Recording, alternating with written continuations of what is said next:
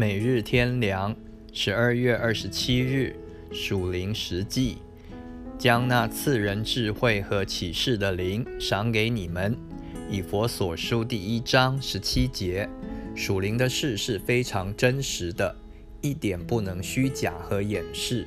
属灵的光景如何，在神面前是赤露敞开的，在人面前也不能隐瞒，人会发觉的。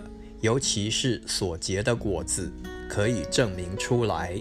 将来有一天，在基督的台前，更要完全显露。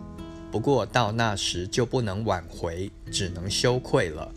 属灵情形如何，自己是知道的，因为有神的话指明，也有神的灵在里面印证。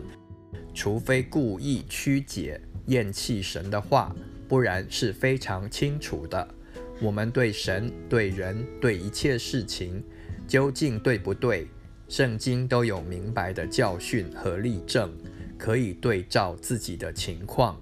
何况心中更有圣灵的感动、良心的责备、律法的约束、真理的见证，哪能不知道呢？然而，自私、情欲和撒旦的欺骗，会使人的心受迷惑，变刚硬。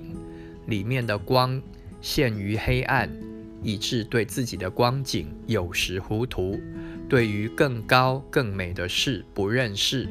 因此，最要紧的是求神赐那使人智慧和启示的灵，照明我们心中的眼睛，得以真知道他。以佛所书第一章十七节，这里面的光照和启示非常重要。否则会使人没有长进，光景不对，没有改变。